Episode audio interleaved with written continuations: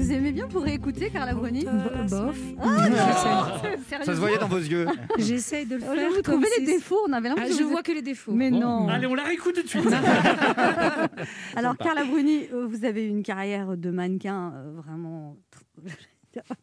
Mais une carrière de top modèle jusqu'à 28 ans. Et à 28 ans, vous étiez quand même au top et vous vous êtes dit j'arrête, j'ai pas envie d'être quoi, une vieille mannequin. Vous aviez- Ouais, ils m'ont bien arrêté quand même eux parce Ah qu'avant bon je travaillais tous les jours et puis tout d'un coup c'était une fois par mois. Avant je devais demander pour avoir des vacances, je devais le demander trois Supplier, mois avant, ouais. sinon c'était une époque un peu bénie pour ce travail-là. C'est pas tant qu'on était euh, plus intéressante que les autres parce que le métier de mannequin a ses limites dans le sens où la créativité qu'on apporte est très très limitée. Et C'est pas un métier. Oui, euh, n'ayez pas de regrets. Anne. c'est pas un métier très créatif, je veux dire, qui mérite euh, d'être considéré comme une vedette. Mais tout d'un coup, l'image a pris une telle place dans notre âme, à nous les hommes, depuis, depuis quelques décennies. C'est devenu tellement dingue, quoi, ce truc d'image, que on a été un peu le début de ce truc d'image. On est devenu connus comme des actrices, alors que beaucoup plus difficile d'être actrice. Mais que quand même, arrêter à 28 ans, c'était parce que vous êtes dit je veux faire de la musique, Ça a courageux. commencé quand même à se, à se ralentir sérieusement. Et tout naturellement, la musique a pris, a pris la place simplement d'un point de vue quotidien. Quoi. Oui, mais à la pour les- remplir les gens- ma vie, Personne que- vous attendait dans la musique au début. Tout le monde, quand vous avez dit je veux écrire des chansons, tout le Ah, monde. personne ne m'attendait, non, mais, nul, mais ça c'est normal, personne n'attend personne nulle part. Faut... Et alors là, dans un dîner, vous rencontrez Julien Clerc, vous lui dites timidement j'écris des chansons, vous lui envoyez et il, il les met en musique. Ça, c'est c'est comme ça que ça a démarré. finalement. Voilà, je les ai envoyés à son éditeur, son agent, qui lui a envoyé sans lui dire que c'était les miennes. Et il a mis de la musique. Ouais, il a mis sa merveilleuse, sublime Et musique. pourquoi, pourquoi Il a posé sa main sur mes Et, et ça s'est vendu à combien d'exemplaires C'était. Euh, euh, ah ça, je regarde jamais les ventes parce que Si, moi, je l'avais sur ma fiche, mais c'était Si j'étais elle, c'est ça Si j'étais elle, s'appelait l'album. J'ai eu la chance de faire six titres dans cet Je album Un million et demi quand même. parce qu'on venait de se rencontrer. Ouais. Ah oui, avec. euh, Avec Julien, on était amis, et donc, euh, mais on venait de se rencontrer professionnellement. Je travaille encore euh, à chaque fois avec Julien, mais parfois j'ai une chanson, parfois deux chansons, mais six, c'était bon art, quoi. Ça pour une, rappelle pour- surtout une débutante en fait. Oh, ouais, exactement. Et là, comment ça se fait le, le passage en disant ça y est, je me lance, je vais chanter moi je vais- Je- la- en fait, euh, j'avais apporté ma musique à, justement à l'agent éditeur de, de Julien Clerc, Bertrand Labbé, et une cassette de mes chansons. Il y avait déjà quelqu'un m'a dit et quelques autres chansons. Et, et c'est avec cette cassette qui m'a rappelé et qui m'a dit Je voudrais que vous écriviez des textes pour quelqu'un d'autre si ça vous intéresse. Et c'est ainsi que j'ai écrit les textes. Mais moi, avant, j'écrivais pour, m- pour, pour mes chansons, tout simplement. Je- mes paroles et ma musique, euh, co- comme Et ça. Comment s'est fait le déclic? Après, il a dit on essaye, on le fait ou... Et après, il m'a dit, je propose qu'on produise un disque de vos chansons. Et ça tout de suite, c'était donc la première chanson qu'il y a quelqu'un qui m'a dit? Ouais, quelqu'un m'a dit, c'est la chanson, je chante deux fois parfois pendant les concerts. C'est vrai? Mais non, mais oui, oui, il la connaît. Vraiment, c'est la chanson. On a la- quand on a la chance d'écrire une chanson que tout le monde connaît, il faut bien la chanter aux gens. hein. C'était qui cet homme que tu m'aimais encore? Quelqu'un m'a dit, c'est vraiment euh, euh, comme toutes les chansons que j'écris, euh, des chansons très précises et très abstraites en même temps. Oui, parce que vous dites que vous vous livrez de l'intime, mais qu'il n'y a rien de personnel. C'est-à-dire que je livre vraiment, vraiment mon sentiment intime au, au moment où je l'ai. Vous dites que vous aimez l'idée du secret alors que vous êtes un personnage public. C'est c'est paradoxal ça. Oui, mais je suis assez secrète, en fait. Mystérieuse du coup. Je sais pas si je suis mystérieuse Si, parce si. que ça, ça se voit pas hein, de l'intérieur, si, mais vous je suis très très secrète et, Bah là, vous portez un masque quand même, vous êtes assez secrète. et vous aussi. Quel mystère Oh là là, il va rougir. Non, ça y est, voilà. Me regardez plus. Le fond de la chanson, c'est qu'on espère toujours que quelqu'un nous aime encore, qui, qui que ce soit, quelle que soit notre histoire. Il y a toujours Ah, un manque quelque part, et c'est pas Ah ouais. toujours un amour amoureux. Ça peut être, on peut vouloir simplement que, quel- que sa mère nous aime enfant. Il y a des gens qui, qui ne connaissent pas l'amour, qui passent leur vie à le chercher. Il y a des gens qui sont pas, on reçoit pas tous. Donc être aimé par quelqu'un encore, c'est déjà impossible, agréable, quel que soit le quelqu'un, etc. Et ensuite, la chanson, elle met en doute le fait, parce que c'est pas certain au fond. Il y a d'ailleurs un couplet où dit mais qu'est-ce qui m'a dit que toujours tu m'aimais Je me souviens plus. C'était tard dans la nuit. J'entends encore la voix, mais je ne vois plus les traits. Il vous aime, c'est secret. Lui dites pas que je vous l'ai dit. Je vais sortir. Ah, Ah, non, c'est je suis, je ah, Même pour une berceuse et tout, c'est ça Ah, va, tu ouais. t'endors paisiblement, c'est bien. Non, mais c'est ça en fait. Donc c'est l'idée que peu importe. euh, s'il y a vraiment quelqu'un, peu importe s'il nous aime encore, peu importe que ce soit dans le réel de nos vies. Ce qui compte, c'est de pouvoir La imaginer, justesse du sentiment. à ce imaginer à un moment que que il y a une personne voilà qui, qui nous aime encore. Laurent Barra a des choses à vous dire, Carla Bruni. Carla Bruni, oui, vous recevoir aujourd'hui est un immense privilège, une joie, un petit moment de bonheur presque inespéré. Vous savez, le bonheur, ce mot qui n'existe quasiment plus dans notre vocabulaire, ce mot que les humains utilisaient jusqu'à encore décembre 2019 pour qualifier un sentiment d'extase, de plénitude, de bien-être. Eh bien aujourd'hui, pour que ce bonheur soit totalement complet, et sans faire injure à mes camarades, j'ai décidé de vous emmener hors de ce studio pour vous faire découvrir mon restaurant italien préféré, Oh la Villa d'Est. Et oui, et oui, euh, à invité euh, exceptionnel, dispositif exceptionnel. Oui, Carla Bruni, le temps de cette chronique vous étant consacré, le virus n'existe plus du tout. Le couvre-feu a été levé. Olivier Véran a même esquissé un sourire. BFM TV et CNews diffu- diffusent des dessins animés à longueur de journée. Et les journaux télévisés commencent tous par Madame, Monsieur, tout va bien. Dans ce monde idéal de presque 3 minutes, Variant Anglais, bah, c'est le nom d'un petit groupe de rock originaire de Liverpool. Les skieurs s'en donnent à cœur joie sur les pistes enneigées, les bises claquent, les mains se serrent, les théâtres et les salles de spectacle affichent complet. Je vais chialer. Non, non, non, Roselyne Bachelot, c'est- c'est c'est- c'est un sketch. Je me disais aussi, personne m'a prévenu. Ah oui. Eh bien, évidemment, euh, les restaurants sont de nouveau ouverts. Bienvenue, Carla Bruni. Buongiorno, signore signora. Ah ouais, je me suis permis de nous commander deux assiettes d'antipasti et une demi-bouteille de Lambrusco. Et oui, les petits plats, merci, grazie mille, oui, les, les petits plats dans les grands pour célébrer votre album que je me risquerais même à qualifier d'essentiel. Essentiel, voilà encore un mot que les humains utilisaient encore beaucoup en 2019 pour décrire quelque chose d'indispensable à leur bonheur. Et qu'il est essentiel de parler d'amour comme vous le faites dans vos chansons. Car c'est un peu de vous, mais surtout beaucoup de nous que vous racontez au travers de vos mots qui subliment l'amour sous toutes ses formes, comme l'amour d'une femme pour un homme, nous rappelant à tous, surtout à moi, le garçon triste qui sommeille au plus profond de nous. Je suis un garçon triste, Carla Bruni. Et nous, éternels... Pourquoi vous rigolez tous? Nous, éternels, séparés, séparés d'une chanson sublime en quête du grand amour, même en italien, Voglio l'amore. Vous évoquez aussi l'amour d'une mère pour son enfant, dont le départ pour une vie d'adulte laisse sa chambre vide beaucoup trop tôt à votre goût. Chanson que vous avez certainement dû coécrire avec la mienne de mère. En votre compagnie, Carla Bruni, ce déjeuner est passé beaucoup trop vite. Si on m'avait dit que mon premier resto de l'année 2021, bah, je l'aurais fait en tête à tête avec vous, j'aurais, j'aurais pas cru du tout ce truc-là. Du coup, l'addition, du coup, l'addition, c'est pour moi. hein. En tout cas, de retour dans le monde actuel, euh, fait de distanciation euh, sociale et de contagion, je dirais aux gens de garder espoir, de continuer à sourire, même avec les masques. Parce qu'aujourd'hui, il y a quelqu'un qui m'a dit que le bonheur existait encore. Merci, Carla Bruni. Merci. C'est beau. Merci beaucoup. Je suis Remets ton masque, remets ton masque. C'est dimanche, c'est les vacances, ça fait du bien, il fait grand soleil ou pas, tout le monde n'a pas la chance d'être à Dunkerque. Euh, Juste le temps pour moi de partir me remettre de la crème solaire et on se retrouve dans un instant pour la suite des meilleurs moments. Avec la délicieuse Carla Bruni.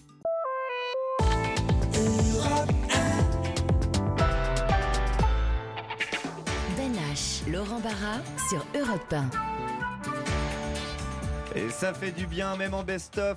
Tout l'été, nous sommes le dimanche 18 juillet. C'est aujourd'hui l'arrivée du Tour de France sur les Champs-Élysées. Vous êtes toujours en, compagnie de Laurent Barra et de moi-même, H, pour les best-of de l'émission. Laurent, tu l'aimes le Tour de France? Oh, j'adore hein, voir les autres transpirer, galérer, alors que moi, je bronze en maillot sur mon balcon. Ah, c'est mon kiff. Ah, en fait, t'es un, t'es un sportif de salon, ce qui explique un petit peu ton, ton, ton corps qui se laisse aller, j'ai envie de dire. Mais je ne me laisse pas aller, Ben H. Je suis un bon vivant, j'aime la vie, j'aime la bonne bouffe, j'aime les restaurants. Et d'a- d'a- tiens, d'ailleurs, en parlant de restaurant, on retrouve sans plus attendre la dernière femme que tu as virtuellement invitée au restaurant. Et on retrouve tout de suite Carla Bruni. Alors, il a évoqué, Laurent Barra, certaines des chansons. C'est vrai qu'il y a La Chambre vide, votre fils qui est parti étudier euh, à Reims. Oui, effectivement, mais sa chambre est encore sa chambre d'enfant, donc en fait. Mais il n'est pas revenu avec le confinement? Il est absolument revenu et reparti. Ah, parce que moi, il ma fille, on a fait des, des adieux déchirants. Moi, parce qu'elle repartait, elle partait en Angleterre. Ma fille, je ne vais plus la voir. Et je pleurais. Et je lui envoyais. Et en fait, elle était revenue deux mois après. Trois mois après, c'était tu baisses la musique. Oui, ça, c'était ça tout à l'heure. C'était exactement ça. Je dis, je travaille, d'accord? Je ne peux pas écrire avec la musique. C'est exactement ça. Les Kardashians. C'est les confessions. Mais non, mais il faut en parler. Parce qu'on n'a jamais été autant ensemble que cette année où on Eh était oui, censés eh être oui. séparés pour toujours. Alors je suis heureuse. Pour toujours. que- Non, mais je suis heureuse qu'elle soit revenue. Ah bah ça, a- se- ça- ça se sent C'est bien de dire, la précision est utile. Vous avez le bonheur très expressif, vous, hein Non, mais enfin, je sais pas, euh, vos, vos enfants, machin, mais moi, je dis qu'il y a un couvre-feu. Euh, Hier, elle est revenue, il était 1h du matin. Elle n'a pas vraiment respecté le couvre-feu. Et moi, j'ai peur qu'elle revienne avec du Covid quand même. Moi, ma femme, elle a peur de me donner le Covid. Ça fait trois nuits qu'elle est pas rentrée. Je dois m'inquiéter. ça. On va écouter cette chanson, La chambre vide. Au bout du couloir, quand tombe le soir, se pose sur ma vie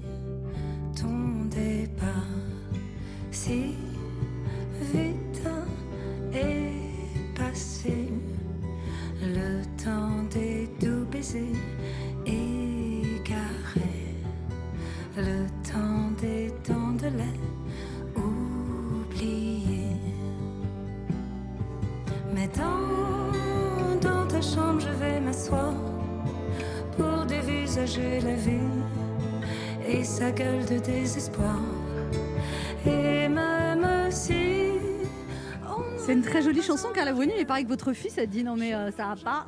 Oh, euh, Il a dit ça. euh, Oh, c'est une belle imitation. C'est un âge, il a 19 ans. Non, mais mon fils, c'est vrai, il aime le métal en plus. Mais on partage beaucoup de choses en musique. Et ce confinement a été une connexion musicale. Il m'a offert un vinyle de, de Led Zepp fantastique. Que on a racheté une platine vinyle. Bon, c'est quand même un peu régalé euh, à l'ancienne. Et le fait d'être privé de scène, c'est quelque chose qui est difficile pour vous De ne Bah, pas pouvoir présenter C'est ses albums au inquiétant. public Ouais, c'est déroutant, c'est inquiétant. On peut pas gagner sa vie parce qu'on gagne plus vraiment la vie avec, euh, avec euh, les, les, Le streaming, les etc., sûr. Et donc, euh, on peut plus travailler vraiment, et puis on peut plus accompagner l'album, et puis on peut plus travailler, quoi. On travaille plus.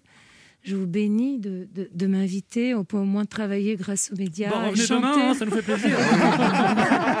On vous engage comme chroniqueuse. Parce que vraiment, je crois que c'est, c'est, c'est- nous en plus dans notre travail, on a des travails, on est tous, des- tous ensemble, quoi. Et c'est ça qui est merveilleux. Et, et les spectacles, vous connaissez ça, c'est euh, il est très difficile de parler en son nom et dire oh là là c'est dur, etc. Mais c'est un naufrage. Voilà. Parce que les artistes sont pas des gens avec euh, avec du capital. hein. Ni les artistes, ni les techniciens, ni tous les gens qui travaillent dans le monde Lui, il faut rappeler que artistique. c'est 800 000 personnes. 800 000 personnes et euh, On termine bien l'émission sur une, une bonne dynamique, en tout cas. Sacha Judasco, une Oui. question pour vous, Carla Bruni. Oui, moi je voudrais savoir, euh, avec toutes les personnes que vous avez connues, euh, je voulais savoir quelle est la personnalité que vous avez rencontrée qui vous a le plus marqué et pourquoi, à part moi bien évidemment. Mais, non, mais qui vous a le plus soit Vous voulez qu'on refasse la impressionné question ou- Oh, hmm. Oh, si je devais choisir une seule personne, peut-être je choisirais Nelson Mandela ou la reine d'Angleterre. Ah, la reine Ah oui ouais. oui, Elisabeth II oui, elle est très impressionnante. Parce que? Eh bien parce qu'elle porte un symbole euh, Bah, elle a eu la qu'elle ne fève, déjà. néglige. elle a eu la fève. Non, je- non, non, Non, ah non, non, maintenant, on m'a demandé ça mériterait pas une petite mise à pied, ça Non, mais il faut. Vous Excusez-moi, laissez passer des choses comme ça je croyais moi. Excusez-moi, je suis novice. Non, mais. Non, mais. Je... Voilà, maintenant, il est violé. Il est violé, maintenant. Voilà. Donc Oh. Nelson Mandela. Ben une question pour vous, Carla. Oui, je vais revenir sur la chanson. Quelqu'un euh, qui m'a dit. Alors tout à l'heure, vous avez été, je trouve, Tout à pardonnez-moi. l'heure Très vague. Tout à l'heure. Tout à l'heure. Non, mais on a deux punks en face. là, On peut bafouiller, s'il vous plaît.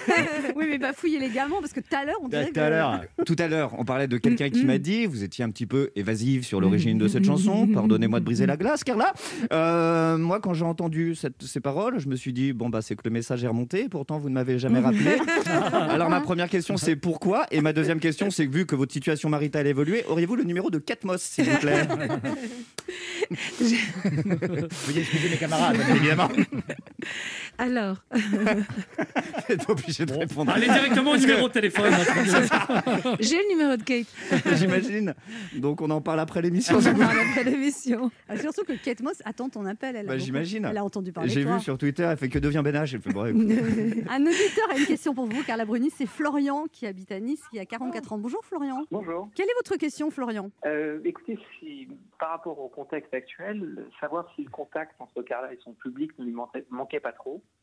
si euh, on prend par exemple euh, les initiatives faites par William Christie qui vient de faire diffuser un opéra sans public, ou les Stones ou M qui ont euh, réalisé des jams diffusés sur Internet, elles ne seraient pas tentées par ce type d'événement live. Et éventuellement, si cela l'intéresse, pourquoi ne pas le faire à Nice, Oui, en haut de la colline du château, Chez vous avant de lancer On va se calmer maintenant, Florian. Ah, C'est très très très beau. En haut de la colline, là-haut, C'est magnifique. J'adore, j'adore cet endroit. C'est une bonne idée. Déjà, il faut faire le. Alors, le seul problème, c'est qu'il faudrait qu'il fasse un tout petit peu moins froid. Mm. Je sais pas comment il fait chez vous, dans le sud, mais ici, chez nous, c'est waouh, on Ouais, dirait pour, pour la Dublin. guitare, c'est compliqué. ouais. Ouais, c'est un Il peu fait là. très très très froid, mais c'est vrai que c'est une bonne Il faut idée de. Entre 12 et 14, donc. euh, Voilà, mais non, mais de toute façon, dans le sud, c'est juste. Mais pourquoi? Parce que vous êtes propriétaire du château de la colline Pourquoi vous dites ça? Vous Pas demandez du ça tout. C'est- un bel endroit qui surplombe toute la ville. Et Ah oui. Mm. euh, face à la Méditerranée, je pense qu'en ce moment, on a tous besoin euh, d'être portés et d'avoir euh, euh, des beaux moments comme ça à partager. Et la toile le permet. Donc, si Carla peut s'y prêter, je pense que ça réchauffera le cœur de tous. Voilà. Eh ben, Bah, c'est merci vraiment beaucoup. gentil, c'est une belle idée. Merci, Oui. merci beaucoup pour cette euh, suggestion. Travaille à l'office du tourisme. Merci. Non, merci. Merci, monsieur Estrosi, en tout cas. Merci pour... Mais non, Allez, on se retrouve dans un instant avec le best-of de Ça fait du bien. Et on reviendra sur les meilleurs moments qu'on avait passés avec le chef Maurice Sacco. Ah oui, on va parler de bouffe. Ça te fait plaisir, ça, Laurent hein Oui, l'occasion pour moi de vous donner euh, mes quelques secrets euh, body. Euh, non, non, non. Je crois qu'on écoutera plutôt euh, Maurice Sacco. hein. Toi qui donnes des conseils diététiques, c'est comme si Jean Castex donnait des conseils coiffure. Et qu'est-ce que ça veut dire ça? C'est un lâcher crépé de chez Jean-Claude Biggie. À tout de suite sur Europe 1.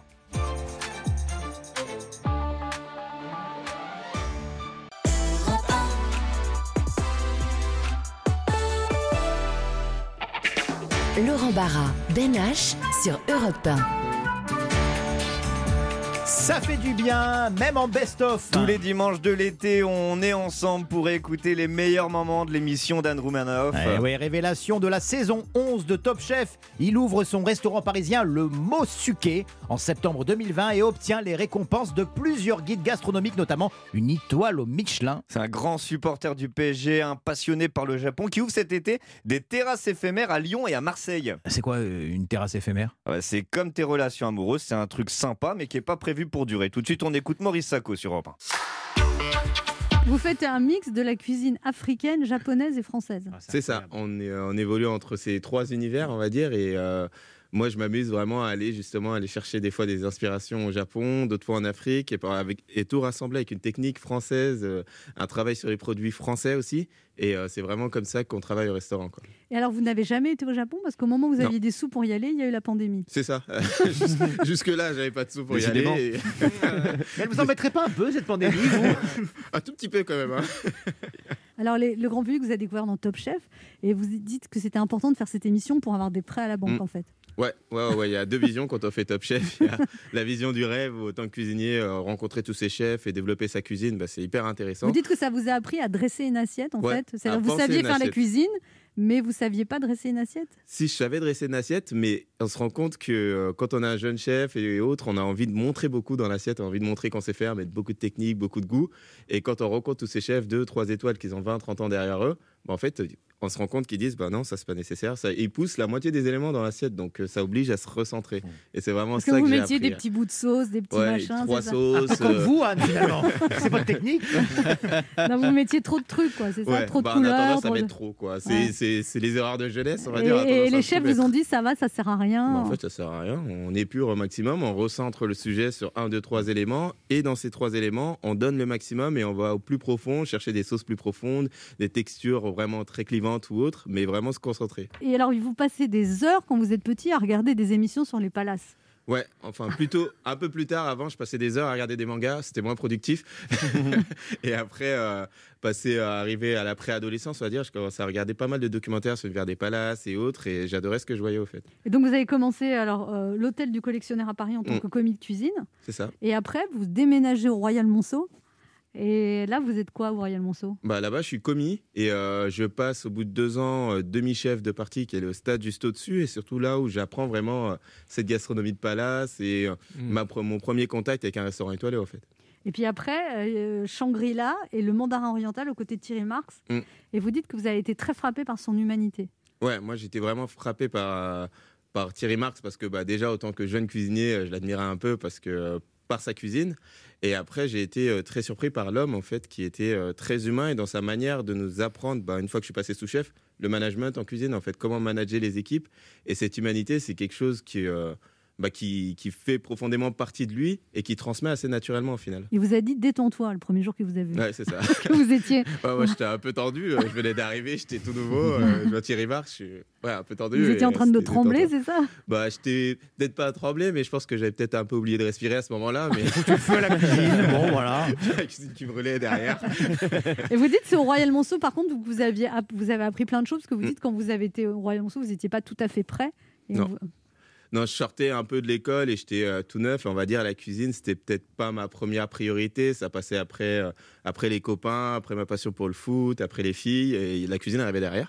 Donc, euh, c'est vraiment Royal Monceau où, où j'ai eu un chef et une brigade aussi qui étaient, qui étaient très compétents et qui m'ont poussé en avant et qui m'ont fait vraiment faire passer la cuisine avant le reste, on va dire. du coup, c'est célibataire, la passion. Non, il est en couple. mais- oui, maintenant, Non, je oui. suis en couple. Je me demandais quand ça allait dérailler là-dessus. ben voilà. Ça arrive tôt dans l'émission finalement. Oui, on a. Mais D'habitude, c'est plus tard. Il est en couple Non, avec une femme tard. avec qui il travaille, c'est ça Vous ça. dites que elle, elle fait les comptes et vous, vous cuisinez. C'est ça, ouais, parce que vaut mieux pas qu'on échange nos rôles. C'est pour ça Elle vous sait pas cuisiner. Elle cuisine, si en plus elle cuisine bien, je suis, je suis méchant. Mais par contre, moi, pour les comptes, je suis beaucoup moins doué. Quelle est votre place signature, Maurice Sacco? Ah. J'ai pas encore de plat signature parce que euh, moi, je, je considère que c'est plutôt les clients qui choisissent les plats signatures. Généralement, quand on voit les chefs, euh, ils disent souvent que c'est les clients. Quand on dit ce plat est magnifique, on ne retire pas de la carte. Mais euh, il y a des plats que, par exemple, le poulet à sac, je m'é- je m'éclate à changer parce que c'est un plat, c'est mon plat préféré, comme ma mère le fait. Et moi, je m'amuse vraiment avec ces goûts-là à le retravailler. Et puis, on va dire, en deux mois, j'ai déjà changé cinq fois ce plat. Et je Ah bon considère qu'à chaque fois, il évolue par rapport à mes goûts. Et euh, c'est un plat que je m'amuse vraiment à déconstruire et à reconstruire par rapport à la saison, par rapport au moment de l'année où on est. Quoi. Et en plus, vous avez une émission sur France 3 euh, qui, qui est tous les samedis, c'est ça, Maurice Sacco? Oui, tous les samedis soirs à 20h30. Et donc, vous avez voulu, c'est une émission entre mélange de documentaire et de recettes, et vous ne Mm. prétendez pas être un chef qui sait tout, vous allez plutôt à la rencontre de régions, de chefs, avec des invités, et vous cuisinez. Elle est géniale cette émission. C'est ça. Ah, moi, beaucoup, je, ouais. Moi, je considère que euh, j'arrive euh, en tant que chef, mais chef parisien, j'ai toujours travaillé à Paris. Et euh, sur- j'avais surtout envie bah, de tendre un micro à ces producteurs, à ces chefs régionaux, et leur dire bah, parlez-nous de votre produit, parlez-nous de votre région. Et ensuite, bah, moi, en même temps, j'écoute, j'apprends. Et après, je fais ma recette avec tout ce que j'ai appris euh, pendant ces discussions. Quoi. Et eux, ils goûtent et ils vous, ils vous ils donnent leur avis? C'est ça, ouais. Le, le chef goûte, donc moi je goûte sa recette et ensuite euh, je cuisine avec un invité. Ce chef lui aussi goûte, donc il y a un vrai échange qui se fait dans cette émission et euh, c'est vraiment moi ce dont j'avais envie parce que pour moi le meilleur moyen de découvrir une culture, euh, une population dans le monde ou justement une région française, bah, c'est encore de s'asseoir à table et de manger ensemble. Quoi. Euh, c'est quoi le plus difficile en France C'est trouver des beaux paysages ou trouver des invités qui savent cuisiner? Le plus Parce que vous dur. recevez des people. hein, Là, il y a Joe Star recevez- que vous allez recevoir cette semaine. Ouais, ouais, il y a Joe Star qui sait arrive cette semaine. Bah, justement, j'étais surpris parce qu'il cuisine super bien. Ça sent le baba au rhum, euh, l'histoire. Tout est avec Joe Star. c'est ça. Tout au rhum. Mais euh, non, il cuisinait super bien et il avait même des petits réflexes de cuisiner. Donc ça se voit que le mec euh, cuisine beaucoup à la maison. Quoi. Mais Ah. c'est plus dur de trouver ouais, des, des invités qui cuisinent et qui savent cuisiner. Régis Maillot, vous avez une question pour Maurice Sacco? Bah oui, Maurice Sacco, bah on vous a découvert sur Top Chef, vous préparez les plats, maintenant sur France 3, vous les passez. Euh, cette, cette, cette émission est formidable. Euh, Merci. que- quelle région vous, vous met le plus en appétit hein Bah alors moi, la région qui me mettait plus en, euh, dans la- en appétit, on vient de la visiter là. Ouais, C'est la région euh, sur la côte sud-ouest, entre le Pays Basque et les Landes. bien sûr. Parce ouais. que euh, moi, j'adore cette région déjà parce que j'y vais souvent l'été. Et, euh, le Béarn, niveau- un peu plus haut. Ouais, le Béarn, vraiment la côte basque. D'accord. Et ouais, j'ai vu que c'était très chauvin, qu'il fallait pas appeler un Landais basque Ah, et, non, non, un, non, et un basque un béarnais parce que là, tout de suite, il y a Même un d'un- problème. Même d'un village à l'autre. C'est c'est ça. c'est très compliqué.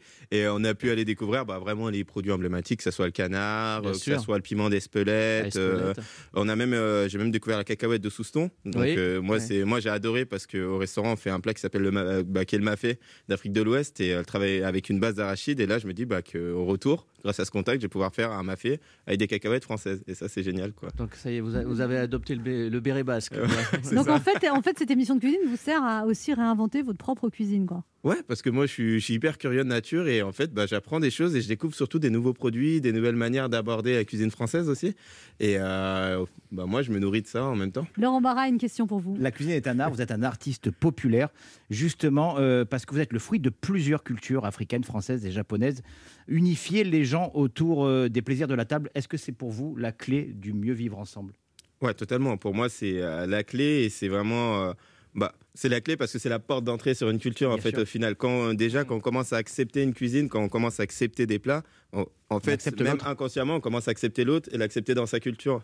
Et euh, donc cette euh, cette cuisine c'est vraiment la porte d'entrée vers euh, plein d'autres choses derrière. Par exemple moi le Japon j'y suis rentré par la cuisine, mais après c'est je suis vraiment passionné par la culture, par les arts japonais et puis euh, c'est une géniale porte d'entrée au final. Félicitations. Merci. Alors, quand on vous entend, on a l'impression que tout est facile. Vous avez quand même eu des galères, quand même. Euh, Blessure au ménisque, là. ouais, c'est la blessure au dos là.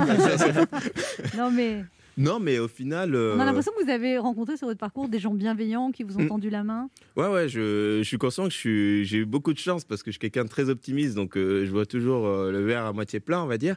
Et euh, dans mon parcours, j'ai rencontré énormément de gens euh, qui m'ont toujours soutenu, poussé, et j'ai toujours été très entouré par, euh, par mon coco familial et la raison pour laquelle j'ai toujours resté à Paris. Et euh, je pense que euh, ouais, j'ai eu beaucoup de chance et euh, bon, je touche euh, du bois pour que ça continue, quoi. Et alors, euh, Thierry Marx, il est venu goûter votre euh, cuisine? Euh, ouais, il est venu, il est passé, il est passé au restaurant quand on a eu l'étoile, il est passé faire coucou. Mais euh, on attend encore pour, euh, pour l'installation au restaurant et vraiment lui servir euh, tous les plats à la suite, quoi. Et lui, c'est vraiment votre mentor, Thierry Marx. Ouais, bah moi je le considère comme un mentor parce que euh, de par euh, ses influences en cuisine où il mélange lui le Japon avec la France, mais Ouais. euh, avec ses propres inspirations. Et, et de par bah, sa, on va dire son tissu social où c'est plutôt quelqu'un qui vient d'une France d'en bas et euh, qui est monté par ses valeurs et par son travail, bah, pour moi il fait, fait figure d'exemple et encore plus maintenant parce que tout ce qu'il a pu accumuler, bah, il le rend par la suite à des gens euh, qui sont euh, des hérités ou des sorties de prison, des repris de justice ou des chômeurs longue durée à travers ces écoles. Donc euh, je trouve que c'est un, c'est un exemple et euh, on gagne à avoir une personne comme ça comme modèle. Et vous rêvez d'avoir euh, Omar Sy qui vienne dans votre restaurant? Ah ouais, carrément. ouais. J'adorerais le recevoir. Eh bien, vous aurez Anne Romanov ce soir, alors. Commencez pas. hein. On se retrouve dans un instant avec les meilleurs moments de Ça fait du bien best-of. Oui, on rediffusera les meilleurs souvenirs qu'on avait passés avec Vita et Slimane. Ah. Ouais, ouais.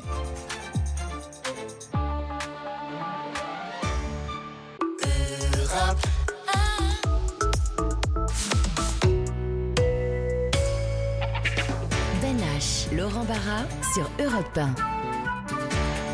Ça fait du bien, même en best-of. Eh oui, tous les dimanches de l'été, on est avec vous jusqu'à midi et demi. Et là, on va redécouvrir les- le moment qu'on avait passé avec euh, Vita et Slimane. Mais je suis un petit peu euh, gêné Ouais. là, Laurent, euh, parce que moi, j'étais pas là. Ah, t'étais pas là non plus? Bah, moi non plus. Ah, t'étais pas. Donc, on a absolument rien à dire là Bah, sur Vita bah, et, et- et Slimane. On n'a pas passé, toi et moi, de moments avec eux puisqu'on n'était pas là. Donc, faudrait. Alors, moi, ce que je propose, c'est qu'on écoute un premier extrait avec. Vita et Slimane au micro d'Andromanov et on revient avec des infos fiables. On va trouver, oui. À tout de suite.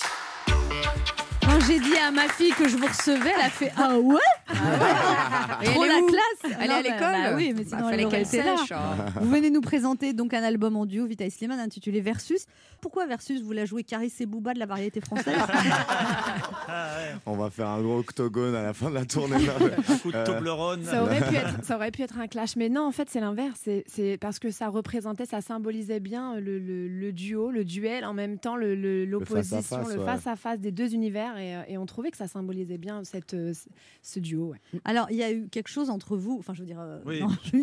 dis-nous tout. On a- on a la vie- Les rumeurs. dans Slimane, vous avez chanté pour rentrer à The Voice, vous avez choisi une chanson de Vita. Ouais, ouais, C'est là que vous l'avez découvert, j'imagine. Exactement. Je on m'a fait écouter la chanson, c'est ce que je raconte dans l'intro de l'album qui s'appelle Versus, qu'on m'a fait écouter justement sa version euh, peut-être un mois ou deux avant que ça sorte, enfin Ouais. avant que The Voice soit diffusé. Et j'étais bouleversée par sa version. Mais c'est comme ça que je l'ai connue, ouais, comme tout le monde. Et après, vous avez été tous les deux jurys de The Voice Belgique. Exactement. Pendant ouais. deux ans. Ouais, on s'est retrouvés là-bas et c'est là-bas qu'on est devenus amis, qu'on a commencé à travailler ensemble. Euh, C'est pour ça aussi qu'on a fait la chanson Je te le donne. Donc Et, ça, euh, cette chanson, tout de suite, elle a cartonné? bah, elle nous a échappé cette chanson un peu à la base. Ouais. euh, ça On va écouter un extrait. Ouais. Quand t'es pas là, toi, là où les mots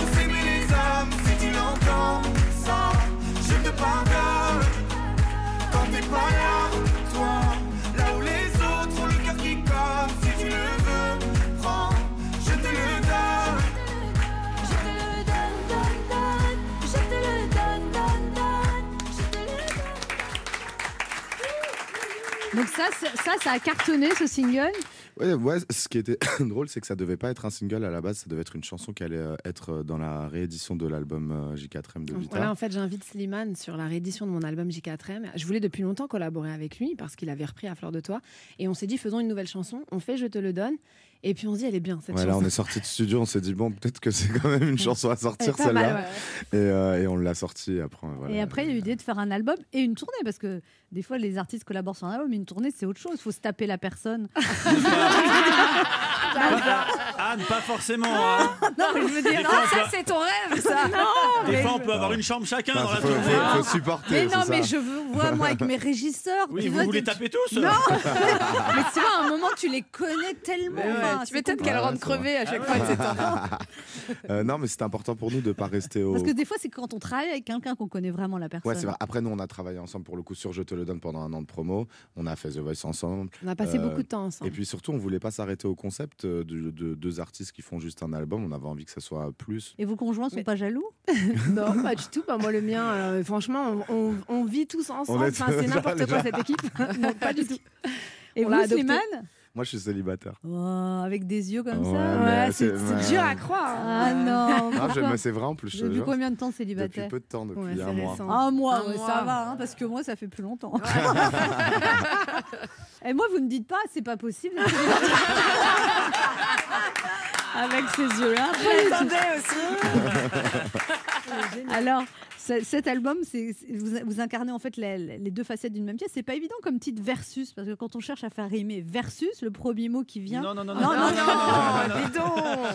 Ouais, et alors, vrai. vous, Vita, vous avez beaucoup souffert en amour. Oui, vous avez vrai. fait plein de chansons et maintenant, ça va beaucoup mieux. Ah, ça va beaucoup mieux. Je me suis mariée, ça m'a calmée. hein.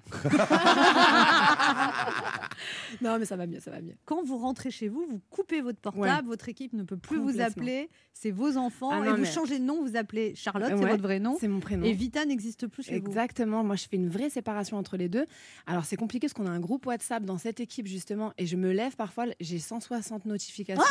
là là. Je leur envoie une capture, je fais c'est la dernière fois. vous. 160 notifications, mais Ouais. qu'est-ce qu'ils vous écrivent ils la on nuit Ils s'écrivent tous toute la On nuit. parle du projet, on fond, les chiffres. Là, on a eu la première semaine. C'est les célibataires, ça. Ah ouais, non, mais ils ont le temps. Non, son mari, il est pire que nous tous réunis. hein. Bah, c'est normal, c'est moi qui m'occupe des gosses. Il a le temps, lui. Il a le temps. Et vous, Slimane, vous êtes tout le temps sur votre portable Ah ouais, lui, il connaît. Ouais, moi je suis très très connecté. euh, je suis euh, et puis euh, moi j'aime aussi euh, tout ce qui est en rapport avec la production, pas seulement la création artistique. C'est vrai que Vita, elle, elle, elle se place plus euh, en tant qu'artiste euh, tout le temps. Et, et moi j'aime foncièrement ça, genre euh, savoir les chiffres, savoir comment Les ça se fait que ça, ça s'est passé comme ça. ça. euh, pourquoi faut faire Si on fait telle télé, qu'est-ce qui se passe après veut tout C'est euh, mon côté un peu. Et là, vous allez analyser qu'est-ce qui va se passer après cette émission de radio Ah bah là, franchement, si vous continuez de me draguer comme ça aussi bien, Oh. je pense qu'on va vendre beaucoup de disques. C'est dimanche, c'est les vacances, ça fait du bien. Et oui, on se retrouve tout de suite euh, pour la suite des meilleurs moments avec Slimane et Vita.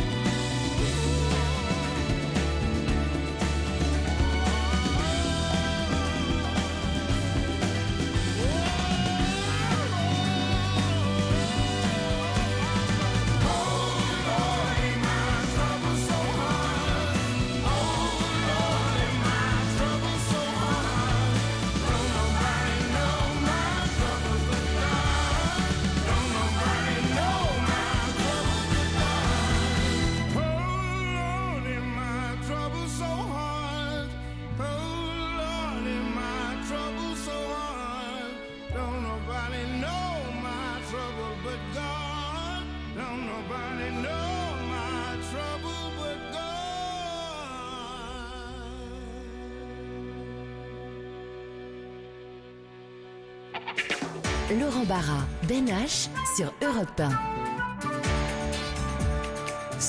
Fait du bien, même en best-of. Ça fait du bien d'être ensemble là pour Ah. écouter les meilleurs moments de l'émission. Ah, tous ces souvenirs avec Anne Roumanoff et la bande. Ah oui, oui, bonne nouvelle J'ai trouvé quelqu'un qui Ah. était là quand on avait reçu Slimane et Vita. Mais C'est qui? Eh ben, il s'appelle Kevin, hein, et bah, c'est le réalisateur de l'émission. hein. Kevin, un petit mot sur Slimane et Vita Ouais, bah ils chantent bien, ils sont sympas. Merci Kevin, c'était vraiment un petit mot. hein. Ouais. Bah, tout de suite, du coup, on va écouter pour en savoir plus la suite de l'interview de Slimane et Vita. Slimane, alors les gens ne le savent peut-être pas, il paraît que vous pesiez, euh, vous aviez 30 kilos de plus quand vous étiez petit. Ah ouais, même récemment, j'avais pris beaucoup de poids, là j'ai reperdu, mais moi je fais toujours yo-yo. euh, c'est pour ça que vous étiez, dans poids. une, vous étiez dans le 77 en Seine-et-Marne et vous étiez de- dans une chorale de gospel, c'est parce qu'il y a des costumes amples. fallait, fallait, fallait prendre la place. Ouais, non, c'est juste que je viens d'une famille méditerranéenne et que euh, on ne comprend, Mange, mange. on ne Ouais, comprend ouais. pas qu'il faut pas mettre la plaquette de beurre pour euh, cuire un steak haché, tu vois. Donc euh, voilà, c'est, c'est, c'est- c'est- je Vous pense étiez que c'est vraiment parti de là. gros, gros, parce que Ah, 30 je- kilos, c'est beaucoup. quoi. Non, ouais, mais je suis déjà monté jusqu'à, je sais pas, j'ai déjà dû faire 115 kilos moi dans ma vie. Ah. Ouais. Et c'est une coach vocale qui vous a dit il faut que tu maigrisses un peu. Ouais, en fait, elle m'a dit euh, tu peux pas avoir euh, cette voix-là et les envies que tu as et ne pas être bien dans ton corps parce que les messages que tu dois porter, faut les porter avec force et, euh, et, et ça m'a un peu bouleversé. Et depuis ce jour-là, c'est vrai que après, ce sera un combat de toute ma vie, je le sais, mais depuis vous le ce jour-là. surveillez, Vita? Vous surveillez ce qu'il mange Non, bah, franchement, il- en plus, il mange pas énormément. Il mange sain, il fait du sport, euh, mais, euh, Non, non, mais mais, là, il fait très attention. Il a, il perdu en plus récemment, il fait attention. Mais on moi, je suis pareil, on est pareil. On a des vrais, euh, on adore manger, donc euh, c'est pas moi qui vais lui, lui dire ne mange pas. Vous êtes gourmand. Ah ouais, super gourmands. Mais c'est ça, c'est les éducations méditerranéennes, les familles comme ça. Et Moi, j'ai une maman qui cuisine, qui est italienne aussi. J'adore manger. C'est un combat. Toute ma vie, c'est pareil. Donc euh, voilà, on se comprend. Et alors, Vita, donc vous êtes née à Mulhouse. Oui. Euh, après, vous avez grandi à Lyon.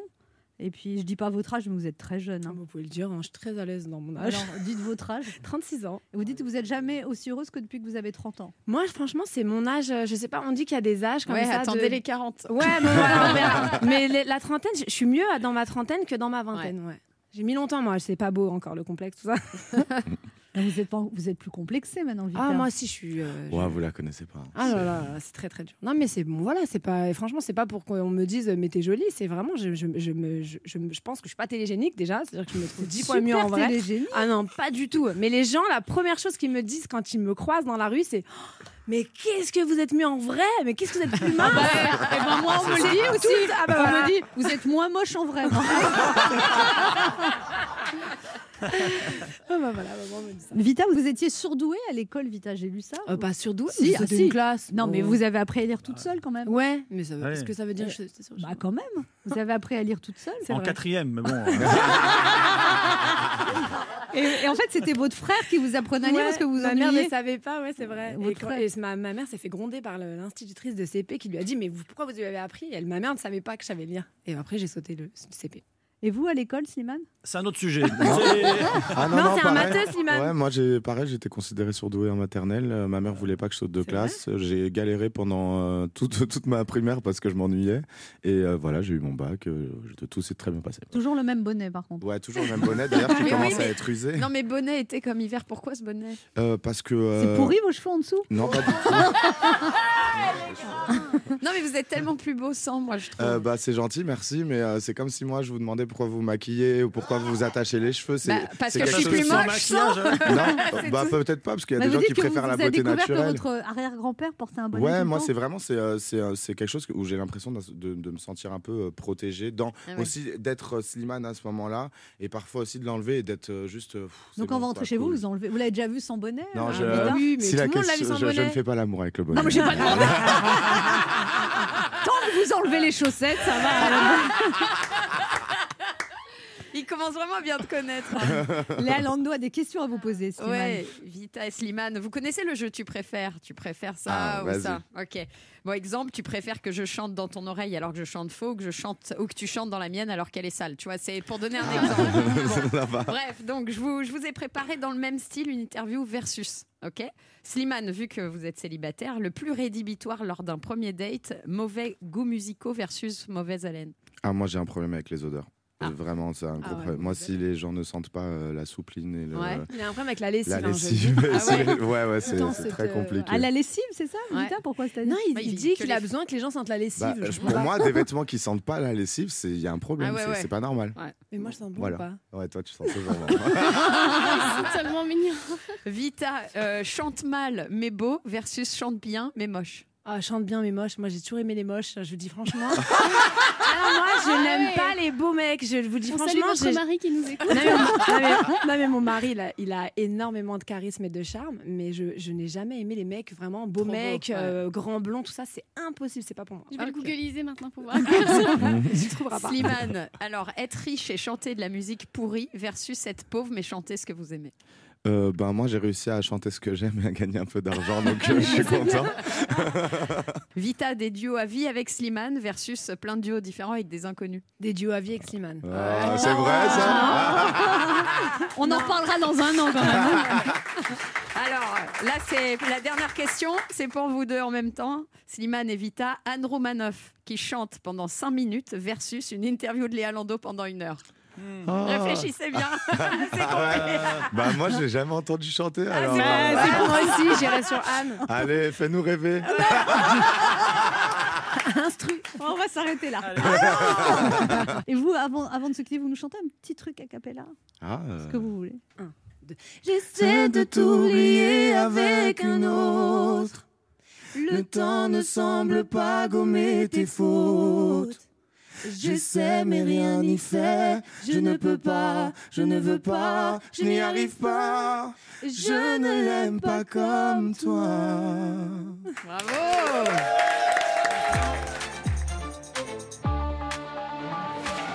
Et on se retrouve dans un instant avec la suite du best-of de Ça fait du bien. Oui, on reviendra sur les meilleurs moments qu'on avait passés avec le légendaire ex-dessinateur du journal Le Monde. Attends, tu parles de qui là, Laurent? Attends, je vais pas te faire un dessin, Ben H. 11h30, le meilleur de Ça fait du bien sur Europe 1. Laurent Barra, Ben H. Ça fait du bien, même en best-of. Eh oui, tous les dimanches de l'été, on est ensemble pour écouter les meilleurs moments de l'émission d'Anne Roumanoff. Laurent, maintenant je vais euh, te parler dessin, j'ai envie de te parler euh, caricature, j'ai envie de te parler fusain. tu veux parler de Thomas Pesquet? Ah, J'ai dit fusain, pas fusée. Ah, donc tu veux parler de Plantu. Et ben tu vois, c'est ça que j'aime chez toi. Il y a juste à ouvrir le robinet, il y a de l'eau qui coule. Et T'es un voilà. génie. Et mon ah, pote. Et vous allez bien, Plantu, dans ce contexte de crise économico-terroristo-pandémique ou euh, ça va? Enfin, je veux dire. Euh, je- en fait, je dirais oui. Mon, mm, apparemment, oui. Mais je suis pas sûr de. On est peut-être tous dans le même cas. Il y a- On ingurgite tellement de choses dramatiques auxquelles on assiste. euh, le- ce qui se passe dans les écoles, ce qui se passe avec euh, les suites euh, de- des dessins, de- et évidemment de la pandémie, les crises, la crise économique qui nous, qui nous tombe dessus. Je me dis, mais je sais pas, on, on assiste tous, parce que c'est on, c'est pas moi, on assiste tous à ça. Et là, très gentiment, vous parlez d'un de mon dernier livre, mais euh, la culture sauvera certainement notre démocratie qui bascule. Donc c'est par la culture qu'on arrive à sortir de l'obscurantisme, d'après vous? Et aller dans les écoles. Voilà. Et écouter des enfants qui, des fois, peuvent dire euh, Vos copains, ils ont été assassinés, c'est bien fait. Voilà. Alors, c'est pas partout, c'est heureusement, c'est pas partout, c'est une Vous minorité. arrivez, vous, à affronter ça quand Très on vous bien. le dit? Au début, Ah oui au début, j'étais. Ah Au début, j'étais pris d'un fou rire tellement c'était énorme. Le, le gamin qui voulait m'embêter, il était embêté parce que. il- Quel âge, un, quel âge un enfant qui dit ça? Il y a quoi, Euh, 10 ans, une dizaine d'années? Ouais, ouais, enfin un peu plus. Celui-là, euh, je me souviens parce que il était- c'était violent. Il avait 13 ans. Par contre, je me souviens d'un enfant de 10 ans qui m'avait dit Ouais, vous dessinez Trump, euh, Macron, on s'en fout. euh, euh, pourquoi vous dessinez pas des papillons Ah, dit, C'est une super question. Et- ça m'a, j'en ai parlé aux autres. J'avais, j'étais avec une copine dessinatrice de Tunisie, Ouais. et on s'est regardé. Et on- c'est quand même jamais on me posait des questions Bien sûr. du genre Ouais. pourquoi vous dessinez pas des papillons? Je dis attends. euh, Mais la question est poétique, cela Bien dit. sûr. Oui, mais derrière le derrière la poésie. Oui, oui. Ouais, il y a le message. Vous avez Qu'est-ce que, vous ré- quoi? qu'est-ce que vous répondez à ces enfants qui vous disent euh, pour vos copains bien faits? Je Alors- sais pas, moi, je serais saisie. je- Eh oui, oui, bah, parler, j'ai, moi. j'ai- j'ai- non, non, bah, j'ai- alors d'abord j'ai rigolé comme un, comme, un, comme un bossu, et puis après je lui ai dit, mais viens, viens, parce que moi j'ai une, j'ai une copine qui s'appelle Chloé, c'est la femme de Tignews. Tignews, c'est un des dessinateurs qui a été assassiné en, en 2015. Tu pourrais redire euh, Il dit ouais, mais euh, il fallait pas qu'il fasse ses dessins. euh. Alors je lui dis mais en plus Tinius, justement, il n'a pas fait de dessin euh, comme tu as l'air de penser. Et c'est pas grave, c'est il, y a des endroits, je précise bien encore minoritaires, hein, c'est pas du tout une généralité, mais ils se sentent stigmatisés, mais à la fois les dessinateurs sont stigmatisés aussi. Et C'est-à-dire que, et on parle beaucoup de la solitude des professeurs, que je remercie, parce qu'ils font circuler beaucoup de nos expositions dans les écoles. On touche euh, avec euh, l'association Cartooning for Peace, on a touché 800 000 enfants depuis trois ans, mais à la fois, euh, ils se sentent seuls, mais à la fois, moi-même, dans certaines écoles, je me sens un peu seul. Et vous arrivez quand même à dire. Alors là, le gamin, il, il quand vous lui Ah dites bah, je ça, dis, et ben, du viens coup, il change d'avis. Euh, non, celui-là, je ne l'ai pas fait changer d'avis. Mais euh, je lui ai fait comprendre le mot qu'est-ce que c'est qu'être responsable? Parce que je lui dis, bah, viens, viens dessiner, euh, viens, viens. Et le... alors les autres, ils disent, ouais, dessine la prof, elle, a- elle a des poils, euh, tout ça, bon. Et donc, il commence à dessiner la prof. Je lui dis, mais regarde bien la prof. Parce que, alors, du coup, la prof, elle, euh, elle, tremble. Et puis, je lui dis, mais qu'est-ce que tu veux faire exactement? Dis- Dis-moi, mets-toi à la place du rédacteur en chef. Tu veux quoi? Le dessin? On la désingue, qu'est-ce qu'on fait? On l'a fait à poil, on l'a fait de face, de profil, avec la blouse, sans la blouse, tout ça. Bon. Et puis au fur et à mesure, le gars, il commence à réfléchir. Et donc le gros pif qu'il avait prévu de faire, bah, il dit, ah bah, il n'y a pas forcément une raison de dessiner. Les poils, je dis, mais regarde, tu vois les poils, toi? Non. Mais je lui dis, mais si, tu as envie de dessiner des poils, tu dessines des poils, parce que, mais il faut assumer. Dis-moi pourquoi tu voudrais à ce, moment-là dessiner des poils? Alors il ne sait plus. Et, et donc, euh, à la fin, on fait un dessin qui, qui est souvent rigolo. hein. Alors, tout le monde tremble dans la, dans la salle parce que tout le monde s'attend à une horreur. Et finalement, ça se passe plutôt, plutôt bien. Et, et à la fin, ça se termine par des selfies. Euh, je dis pas qu'on s'embrasse sur la bouche, surtout aujourd'hui avec le, le masque. Mais, euh, mais à la fin, ça, se- ça se termine bien. Vous, les- vous Mais leur faut- apprenez à regarder. oui, et à se poser des questions et à assumer une, une signature. Je lui dis, toi, tu vois, quand je fais un, un dessin, en bas, il y a mon nom, c'est signé. Et donc, parce que je veux qu'on sache que c'est mon idée, je la propose, on la partage, et c'est une idée. Et je dis, toi, quand tu as quelque chose à dire, plutôt que de faire un truc euh, sur les réseaux sociaux où tu signes Bécassine ou, euh, ou Pinocchio. Ça, c'est bah, mon pseudo. hein. Il doit y avoir quand même l'appréhension de ne pas trouver la bonne idée chaque jour. quand même. C'est Ah, incroyable je- d'arriver à produire un bon dessin par jour. Alors, j'habite au quatrième étage et tous les matins, j'ai envie de me foutre par la fenêtre. Tellement je me dis, je vais pas trouver. Et, et vous voyez. euh, Ce serait peut-être temps d'habiter au rez-de-chaussée, non? Ça serait plus prudent. Ouais. Euh, non, non, parce que euh, je, je tiens à être accompagné par cette interrogation sur mais comment ils font pour me supporter encore euh, dans mon journal, vous voyez, avec le temps? Et je me dis, mais c'est pas possible. Et des fois, je regarde des fois des dessins où, par exemple, j'avais fait ce dessin avec euh, un islamiste qui dit ceux qui sont contre la charia, levez la main. Alors il y a une main coupée euh, qui lève la main. Et apparemment, bon, il a dû subir quelque chose de désagréable. Et je me dis, mais c'est quand même génial d'avoir pu publier ça à la une du monde, vous voyez. Mais, mais la force du dessin, c'est faut, ça faut le dire à nos auditeurs, vous êtes venus avec des dizaines de planches. Toujours, c'est des antisèches. C'est des antisèches. C'est des antisèches. J'ai mon petit iPad euh, avec euh, toutes mes antisèches parce que selon la question que vous allez me poser, je me dis tiens, je, euh, je vais peut-être rebondir avec quelque chose qui va peut-être m'aider. Et c'est des antisèches. Alors, un, euh, un bon dessin, mieux vaut qu'une mauvaise réponse. vous avez- Justement, alors, Régis j'a- Maillot, puisque vous parlez, c'est Régis Maillot qui a des choses à vous dire, Plantu. Allez, c'est parti. Alors, il est où le clear Passez-moi l'affiche. Alors, nom, plantu, prénom, il n'y en a pas. Ça commence bien, je vois le genre. Encore un original ou un candidat de télé-réalité. Monsieur Plantu, bah déjà bonjour, la, la politesse. Euh, merci d'être passé. En revanche, je suis au regret de vous dire que ça va pas être possible. Non, j'ai sous les yeux votre fiche S que nous a remis le petit Gérald D, qui est tout Paris est au courant, l'amant d'Anne Romanoff. Ah non, alors C'est là, lui tu qu'on vois, appelle PCR dans le milieu. Exactement. Ça va pas être possible, hein, monsieur Plantu. On fait pas les gens comme vous ici, on ne fait pas les dessinateurs de presse. Pourquoi? Mais pour des raisons de sécurité, enfin. Vous ne suivez pas l'actualité, monsieur Plantu. Mis à part le journal Le Monde, ne, rien ne vous intéresse. Je vous rappelle que depuis les attentats de 2015, caricaturiste fait officiellement partie de la catégorie des métiers à risque, juste avant surfeur à La Réunion. Faut le savoir, un pot de départ à Charlie Hebdo, ça s'appelle une mise en bière. はあ。Faut rentrer chez vous maintenant, monsieur Plantu. Euh, faut nous laisser tranquille. oh. Le titre de l'émission, c'est Ça fait du bien, pas ça fout les jetons. Je veux dire, dans l'équipe, on a déjà tous nos petits soucis au quotidien. hein. Personne ici n'a envie de voir débarquer dans le studio un boys band de salafistes enturbanés, un chouïa susceptible. Tout ça parce que ça faisait rigoler monsieur Plantu de les dessiner avec une nappe de bistrot à carreaux rouge et blanc sur la tête, faisant la queue avec un ballon de rouge pour entrer à la Mecque. Je vous préviens, hein, monsieur Plantu, si la brigade de top chef de Daesh débarque avec ses couteaux, je vous balance direct. hein. C'est qui Plantu? C'est lui, c'est lui, c'est lui, c'est lui. Je peux aider à le tenir Vous m'en mettrez deux belles tranches. Hein. C'est possible d'avoir une vierge? Les gens sont fragiles, monsieur Plantu, et de plus en plus susceptibles. Avant, tu faisais une blague, on te mitraillait du regard. Aujourd'hui, tu fais une blague, euh, on t'enterre. Et parfois en plusieurs morceaux. C'est ça qu'il faut faire attention. Enfin, monsieur Plantu, monsieur Plantu, soyez raisonnable. Il faut arrêter de jeter de l'huile sur le feu. Les lipides, c'est pour les nouilles, ça glisse mieux dans les slips des chroniqueurs de télé de C8. Cessez avec vos gribouillages offensants. Trouvez-vous un autre hobby, faites comme tout le monde, du tai chi, de la danse africaine. Devenez Instagrammeuse. C'est bien ça, Instagrammeuse. Mais arrêtez d'offenser vos contemporains hein, et utilisez dorénavant vos crayons pour des saines occupations. La rature. La rature C'est l'usage le plus respectable du stylo aujourd'hui. La rature Un crayon n'est pas fait pour créer, mais pour rayer.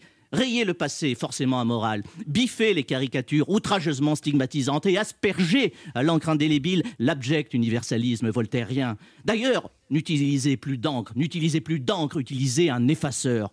Le seul stylo dont on tolère l'utilisation et, et, et encore. Ne débordez pas, vous risqueriez, oh, quel blasphème, de gommer les certitudes de vos contemporains. Et cela, personne, personne ne saurait vous le pardonner. Bienvenue, Plantu. Eh ben, merci beaucoup. Et, et je trouve que votre mise en garde, elle est déjà appliquée. Il y a un journal qui s'appelle le New York Times. Et, et c'est vrai qu'ils ont dit Pff, on a des ennuis avec un dessinateur. Euh, ils ont viré tous les dessinateurs Ah il y a oui. deux ans. Et, et je n'en reviens pas. Et c'est le même journal qui, au moment où on a parlé de ce, ce, ce- ce pauvre enseignant qui a été décapité, leur titre c'était Un musulman est tué par la police Exactement. française. Et je me dis, mais comment Et, et c'est ahurissant que, que- comment on en est arrivé. Là, vous faites de l'humour, et là, vous vous rendez compte que ce que vous dites, ça a déjà été appliqué.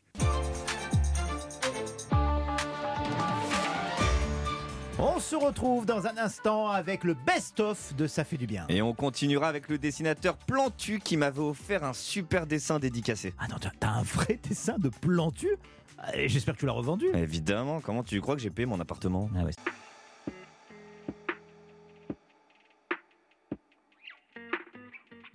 Regarde comme je suis, un cœur et deux points. Je vis, je veux, j'oublie, comme toi ni plus ni moins. Regarde comme je crie, comme je ris aux éclats.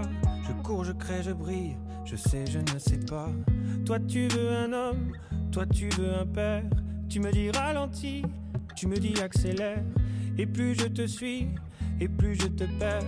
Dis-moi, dis-moi, pour toi c'est quoi Un homme au pire, au mieux perdu?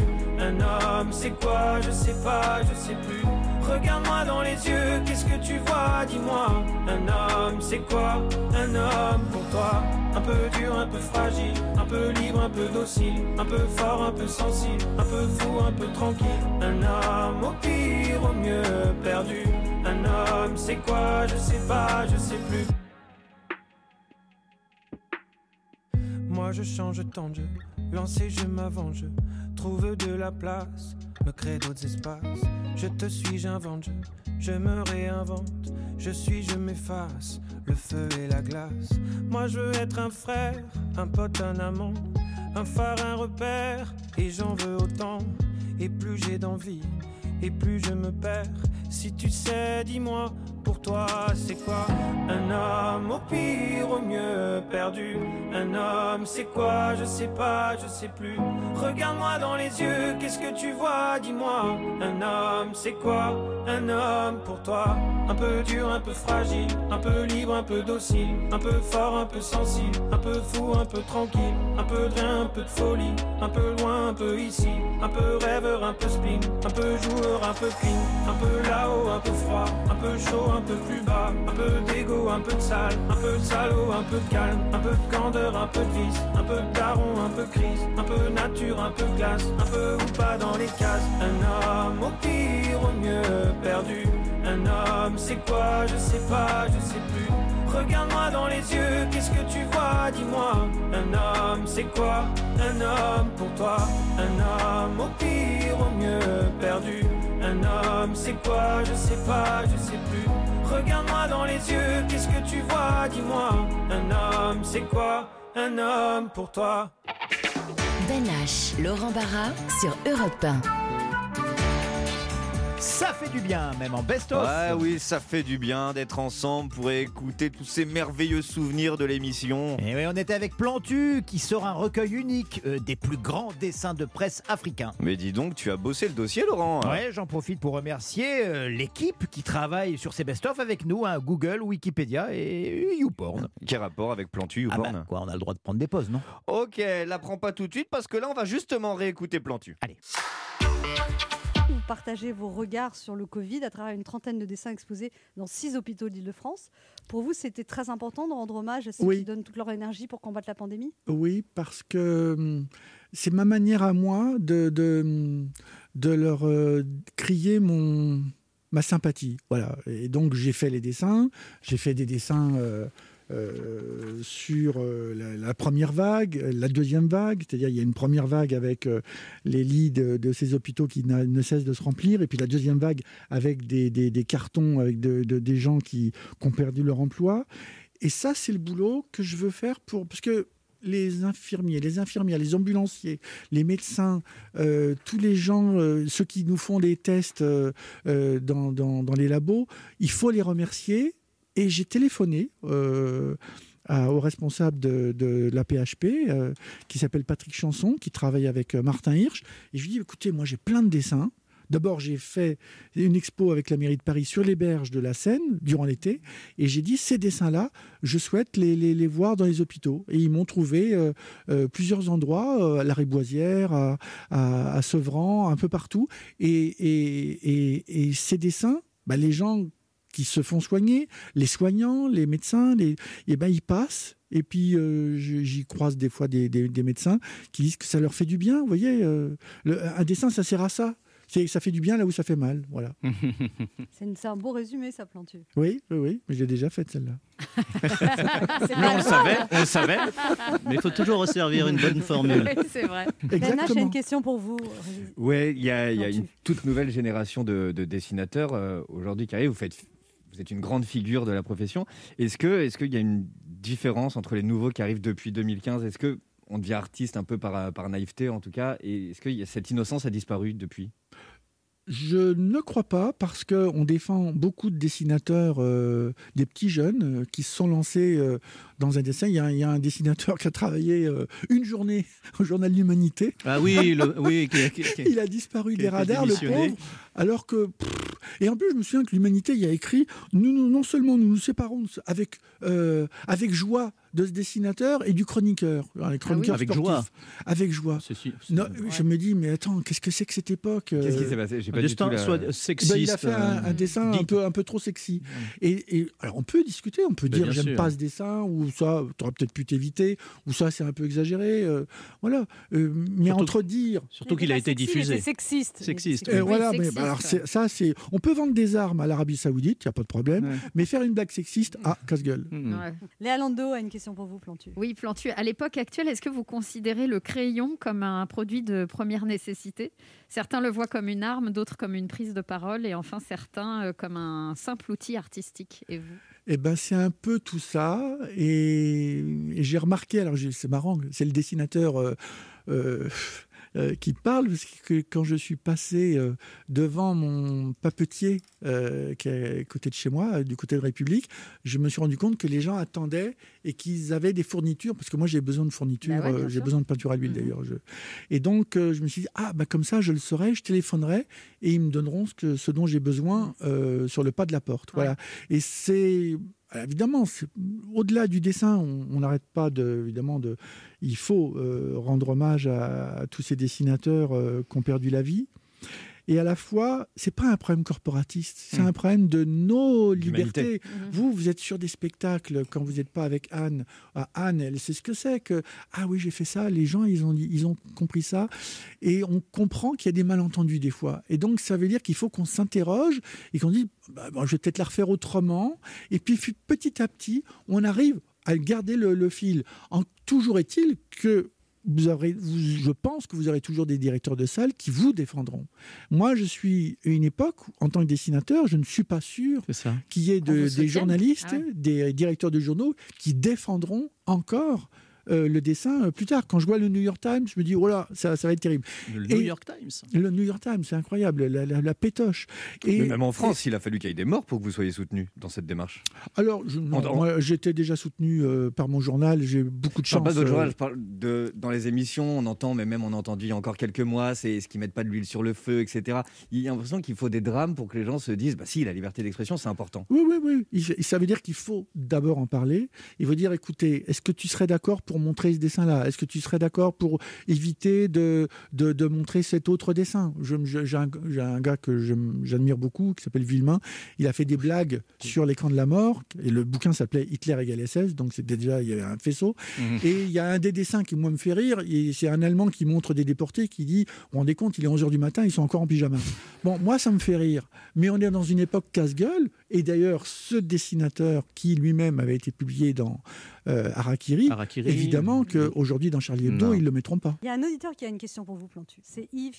Bonjour Yves. Euh, Je voudrais poser une, une question donc à Plantu, euh, que je remercie d'avoir réhabilité entre parenthèses la souris dans notre bas monde.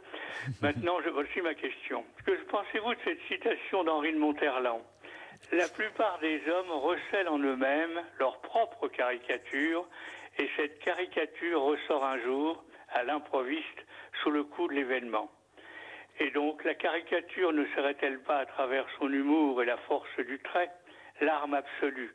Ce qui faisait dire à Sacha Guitry quand se décidera-t-on à prendre les comiques au sérieux Très Même bien. vous- Je- Yves, je- vous êtes- je- vous je- êtes- Qu'est-ce que vous faisiez comme métier Vous étiez prof de français, Yves, pour vous exprimer comme Non, ça. je n'étais pas prof de français, mais j'ai fréquenté de très près le monde de la presse.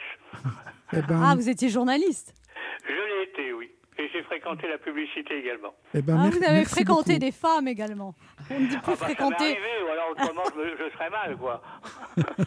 Parce qu'on ne dit plus le mot fréquenter depuis une dizaine d'années. Ah non, ça se fait pas maintenant. hein. Non, non, la novlangue nous a appris d'autres bêtises. En Alors, tout cas, Plantu, vous là, répondez vous- à- vous- je, je vais les reprendre calmement, vos deux citations. De... Celle de Sacha Guitry, je la connais, mais c'est, mais la- celle de Monterland, je la connaissais pas.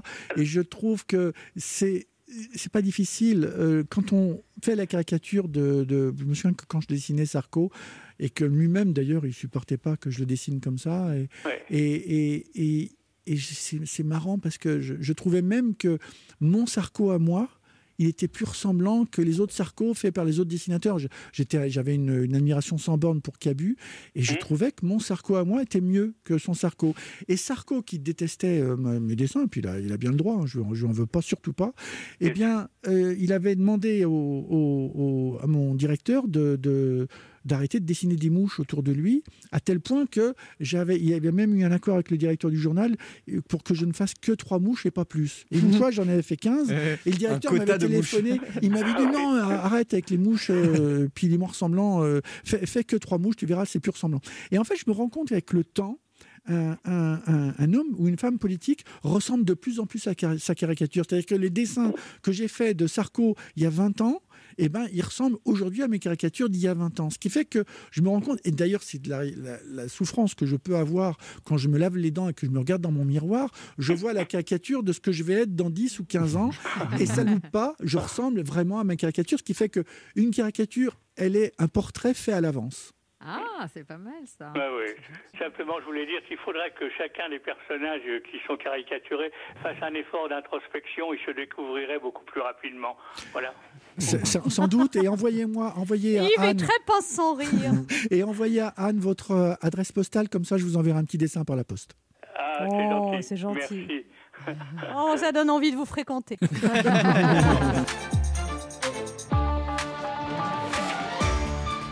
Mon cher Ben H, c'est la fin de ce best-of de l'été, ça fait du bien. Ah, mais Laurent Barra, la bonne nouvelle, c'est qu'on se retrouve avec la suite de nos meilleurs souvenirs avec Anne Roumanoff et de toute l'émission dès dimanche prochain. À partir de 11h sur Europe 1.